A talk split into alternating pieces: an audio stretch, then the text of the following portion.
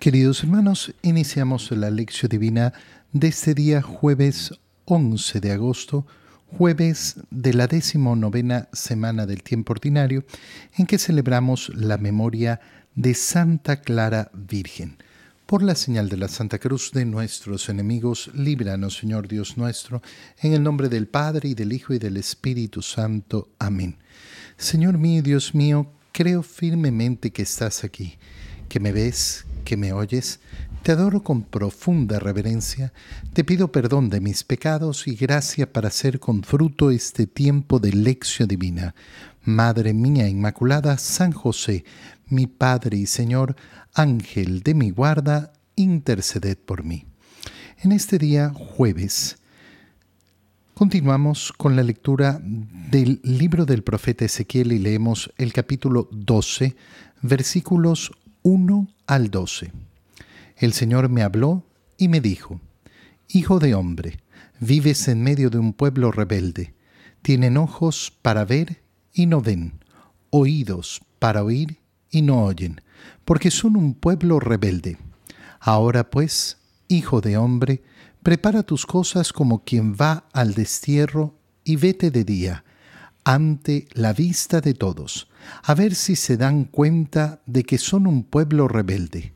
Arregla tus cosas como quien va al destierro, de día ante la vista de todos, y sal por la tarde a la vista de todos, como salen los desterrados. Haz a la vista de todos un agujero en la pared y sal por ahí. Ante la vista de todos, échate tus cosas al hombro y sal en la obscuridad. Cúbrete la cara para no ver el país, porque te he convertido en una señal para el pueblo de Israel. Hice pues lo que el Señor me había ordenado. De día preparé mis cosas como quien va al destierro. Por la tarde hice un agujero en la pared con la mano y salí en la obscuridad con mis cosas al hombro ante la vista de todos. A la mañana siguiente el Señor me habló y me dijo, Hijo de hombre, ¿no te ha preguntado el pueblo de Israel, ese pueblo rebelde, qué era lo que estabas haciendo? Pues anúnciales, esto dice el Señor. Estas palabras se refieren al príncipe que está en Jerusalén y a todo el pueblo de Israel que vive en la ciudad. Diles, yo soy una señal para ustedes. Lo que yo he hecho, eso harán con ustedes. Irán cautivos al destierro y su príncipe con sus cosas al hombro saldrá en la obscuridad. Perforarán una pared para que pueda salir y él se cubrirá la cara para no ver el país con sus ojos. Palabra de Dios. Es bastante interesante analizar cómo, en primer lugar, el Señor le manda al profeta Ezequiel hacer todas estas cosas a la vista de todos, a la vista de todos. Y es la palabra que se repite continuamente, a la vista de todos, no escondidas. Esto tiene una, eh, una profundidad muy grande, un significado muy grande. En primer lugar, Dios no quiere mantener en oculto sus designios para el hombre.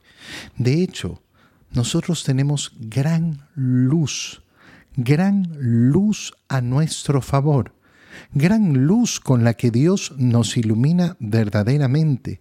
Aquel que quiere recibir la palabra de Dios no camina en obscuridad.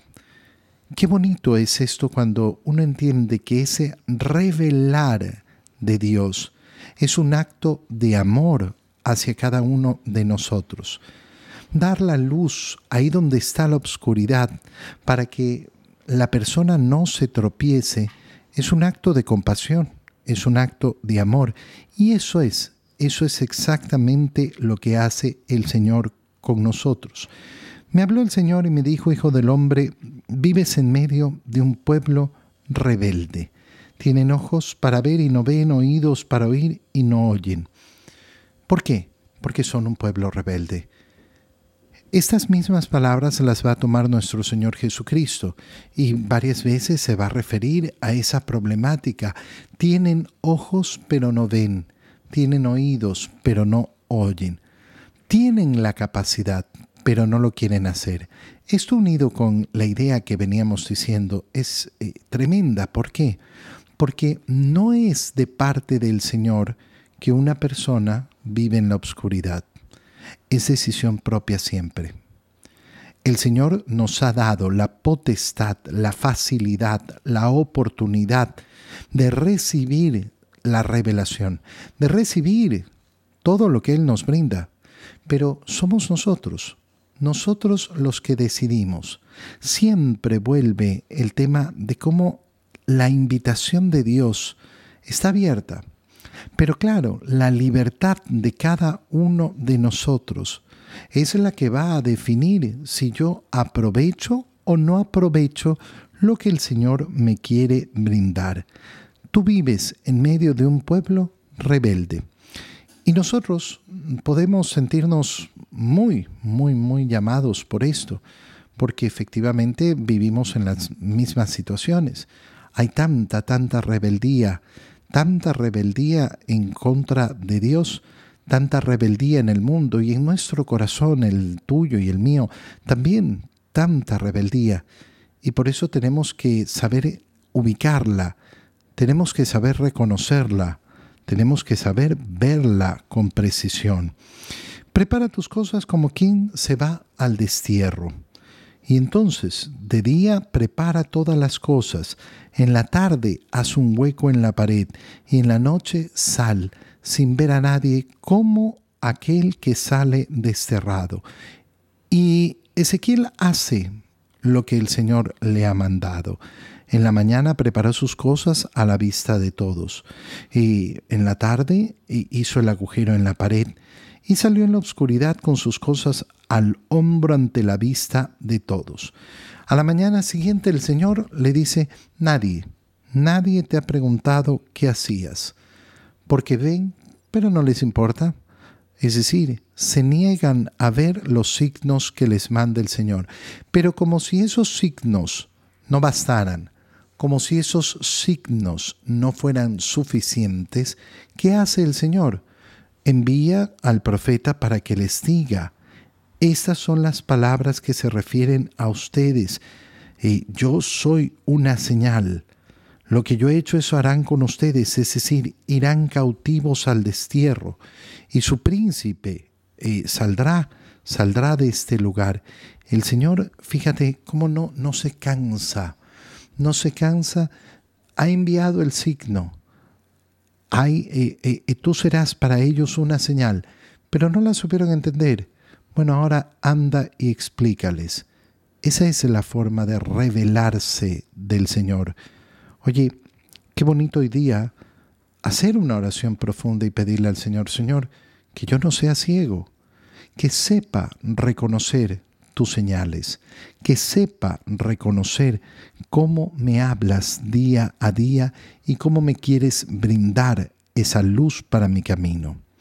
En el Evangelio, continuando con la lectura del Evangelio de San Mateo, leemos el capítulo 18, versículos 21 al 19. Perdón, capítulo 18 desde el versículo 21 hasta el capítulo 19, versículo 1. En aquel tiempo, Pedro se acercó a Jesús y le preguntó, Si mi hermano me ofende, ¿cuántas veces tengo que perdonarlo? ¿Hasta siete veces? Jesús le contestó, no solo hasta siete, sino hasta setenta veces siete. Entonces Jesús le dijo, El reino de los cielos es semejante a un rey que quiso ajustar cuentas con sus servidores. El primero que le presentaron le debía muchos millones. Como no tenía con qué pagar, el Señor mandó que lo vendieran a él, a su mujer y a sus hijos y todas sus posesiones para saldar la deuda. El servidor, arrojándose a sus pies, le suplicaba diciendo, Ten paciencia conmigo y te lo pagaré todo. El rey tuvo lástima de aquel servidor, lo soltó y hasta le perdonó la deuda. Pero apenas había salido aquel servidor, se encontró con uno de sus compañeros que le debía poco dinero. Entonces lo agarró por el cuello y casi lo estrangulaba, mientras le decía, Págame lo que me debes. El compañero se le arrodilló y le rogaba, Ten paciencia conmigo y te lo pagaré todo. Pero el otro no quiso escucharlo, sino que fue y lo metió en la cárcel hasta que le pagara la deuda. Al ver lo ocurrido, sus compañeros se llenaron de indignación y fueron a contarle al rey lo sucedido. Entonces el Señor lo llamó y le dijo, Siervo malvado, te perdoné toda aquella deuda porque me lo suplicaste. ¿No debías tú también haber tenido compasión de tu compañero como yo tuve compasión de ti? Y el Señor encolerizado lo entregó a los verdugos para que no lo soltaran hasta que pagara lo que debía. Pues lo mismo hará mi Padre Celestial con ustedes si cada, un, si cada cual no perdona de corazón a su hermano. Cuando Jesús terminó de hablar, salió de Galilea y fue a la región de Judea que queda al otro lado del Jordán. Palabra del Señor. La clave para entender este Evangelio es sabernos colocar en la posición que nos corresponde. Saber ponernos en perspectiva. ¿A qué me refiero? Fíjate bien. El ejemplo que está utilizando el Señor, ¿en qué se basa? En comparar la deuda de un servidor, de un siervo, con el rey. Y esa deuda es impagable. No tiene cómo pagarla no tiene cómo pagarla ni vendiendo todos sus bienes, ni vendiendo eh, a la esclavitud, a su mujer, a sus hijos, nada. No tiene manera de pagarla. Bueno, el punto de partida para entender la reflexión del Señor es justamente darnos cuenta qué significa el más pequeño de nuestros pecados delante de Dios. No el más grande, el más pequeño, el más pequeño de nuestros pecados, el más ínfimo. ¿Cómo vamos a pagarle al Señor por nuestro pecado? Es tan importante reconocer que no existe autosalvación. Yo no tengo nada, absolutamente nada que ofrecer a Dios como remedio de mis pecados. Si yo no tengo claro este principio, entonces, claro, nunca voy a entender ni la lógica de la salvación ni la misericordia de Dios. Yo no tengo posibilidad de hacer nada, ni con todos mis bienes, ni con toda mi vida, ni con toda mi existencia, ni con nada. ¿Cómo me acerco a Dios para pagar mi delito? Para poder encontrar la justicia con Dios. La justicia significa dar a cada uno lo suyo y si yo he ofendido a Dios, en, que es el pecado, cualquier pecado es ofensa a Dios, entonces, ¿cómo lo voy a remediar? ¿Cómo voy a volverle a dar a Dios lo que es suyo? ¿Qué es suyo? Que Dios no me creó para ningún pecado.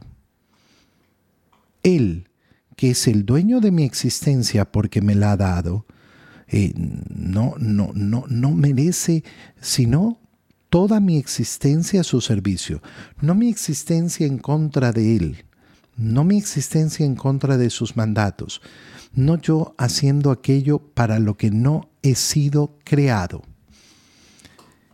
Muy bien, una vez que contemplo esta realidad, una vez que me doy cuenta de la inmensa dignidad de Dios y de mi profunda bajeza, de que yo no tengo posibilidad de pagar por mis pecados. Yo no tengo la posibilidad de ajustar las cuentas con Dios. Lo que me tengo que dar cuenta enseguida es, bueno, ¿en qué posición me quiero ubicar yo respecto a Dios? Con relación a mis hermanos. ¿A qué me refiero? Hay una persona que me ha ofendido. Sí, me ha ofendido. Me ha hecho mal. Me ha hecho, me ha hecho un, un perjuicio grande. Sí, no hay ninguna duda. ¿Quién es el ofendido? Soy simplemente yo. Nunca, nunca, nunca, nunca, de ninguna manera yo me voy a poder poner en el sitial de Dios. Pero resulta que si yo decido, porque esto es decisión mía, no perdonar, ¿qué es lo que estoy haciendo? Bueno, lo que estoy haciendo es poniéndome sobre Dios, porque Dios ha decidido perdonarme a mí, lo que era impagable. Cualquier ofensa, cualquier ofensa que se realice contra mí será pagable. Claro, será pagable porque al final la dignidad del ofendido cuando me ofenden a mí no es tan alta. No es ni remotamente puesta a la altura de Dios. Qué importante darnos cuenta de esto. Por eso es que es fácil perdonar las ofensas. Si es que yo me doy cuenta de que si Dios me perdona a mí el más pequeño de los pecados, entonces yo debo ser capaz de perdonar todas las ofensas que cometan cualquier persona en mi contra. Pedro se acerca al Señor y le pregunta, ¿cuántas veces debo perdonar?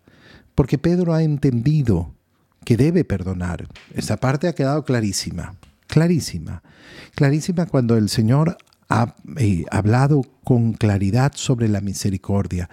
Hay que tener el corazón misericordioso. De eso a Pedro no le queda ninguna duda. Pero Pedro se plantea una pregunta muy humana. ¿Pero hasta cuándo? ¿Cuál es el límite? Y la respuesta del Señor es, no hay límite. ¿Cómo puede ser que no haya límite para el perdón? Porque Dios no lo ha puesto. Dios no ha puesto el límite para el perdón. ¿De qué cosa soy capaz de ser perdonado por Dios? De todo. De todo. ¿Dios está dispuesto a perdonarme? Sí. ¿Qué necesito para recibir el perdón de Dios? Mi arrepentimiento. Pedir perdón. No es una situación automática, yo tengo que pedir perdón. Y Dios está dispuesto. ¿Y por qué? ¿Por qué está dispuesto a perdonarme una y otra vez las mismas faltas, los mismos errores? Porque Dios nunca se va a medir de acuerdo a tu medida. Dios siempre se va a medir de acuerdo a su medida, a la medida de su corazón. Y su corazón es infinitamente amoroso.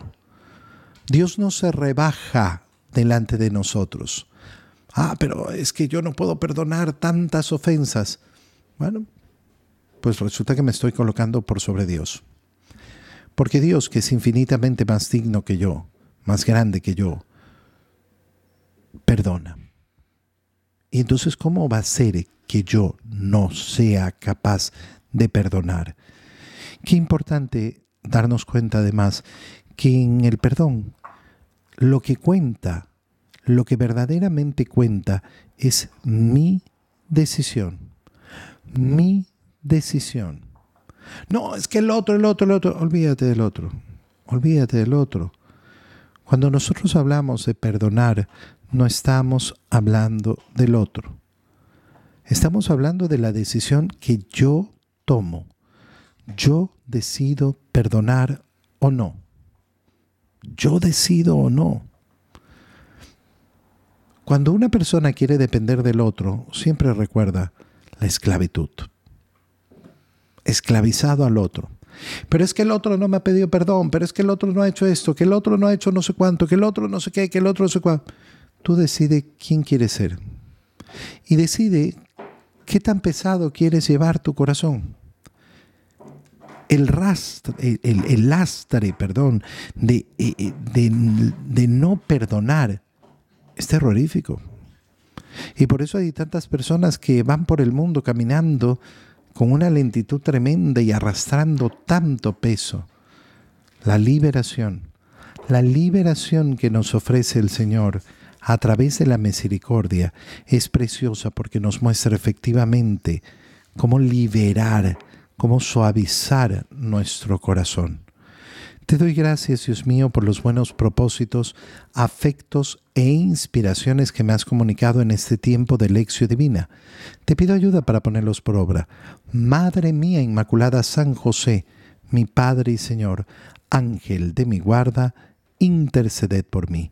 María, Madre de la Iglesia, ruega por nosotros. Queridos hermanos, que tengan todos un muy feliz día.